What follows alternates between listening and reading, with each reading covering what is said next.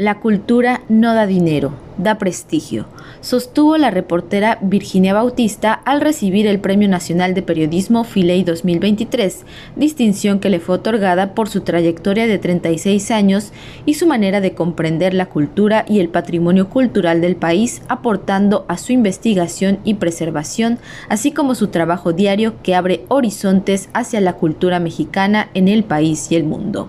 Al recibir la distinción, la reportera señaló. Crisis es una palabra familiar en el ejercicio periodístico, pero sobre todo en el periodismo cultural.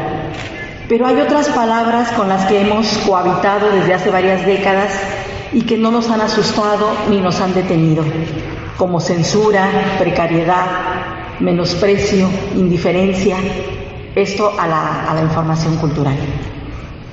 Claro que estas actitudes no son exclusivas de las secciones culturales, pero en ellas detonan de una manera especial, porque con la cultura se parte de una premisa equivocada.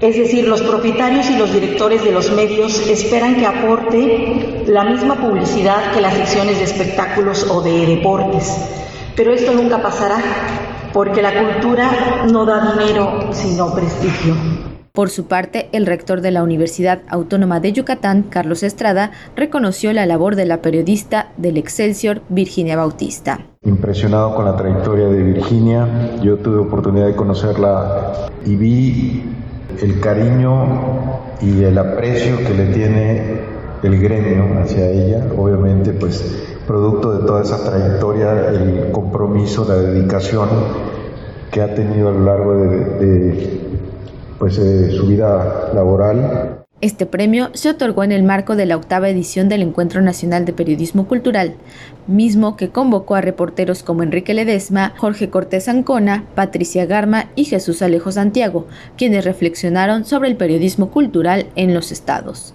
Además de esta mesa, se abordó el tema del periodismo y las redes sociales, en donde el reportero David Mayoral habló sobre tres elementos que consideran actualmente los medios de comunicación. Eh, información, consumo, sujetos y eventos aislados, ¿vale? Así funciona el formato normalmente en papel y no solo en papel. Hay muchas plataformas digitales, hay sitios web que funcionan de esta forma y que en realidad no son relevantes. Y por eso se rompen el coco y tienen que empezar a sacar cosas virales. Virales apestosas de las que además te enferman, viejo. O sea, viral en el sentido más cobichoso del asunto, porque entonces cuando yo estuve ahí en el periódico, lo que más nos daba dinero en redes eran dos cosas. Alfredo Adame y videos de perritos. En esta última mesa del encuentro de periodismo cultural, la reportera Reina Paz comentó que las redes sociales son una herramienta que puede traer o no beneficios, mientras que Sergio Martínez de Analfabetismo Podcast resaltó la importancia de crear comunidad. Y por su parte, el reportero Ricardo Quiroga comentó que hablar de futuro tendría que ser un diálogo colectivo. Me parece que los medios tenemos un reto muy importante de reconectar precisamente con, con, nuevos lectores, con nuevas generaciones que tienen otras inquietudes y que por supuesto tienen un tiempo muchísimo más medido, son muchísimo más exigentes en cuanto a, la, a los criterios que tenemos a la información.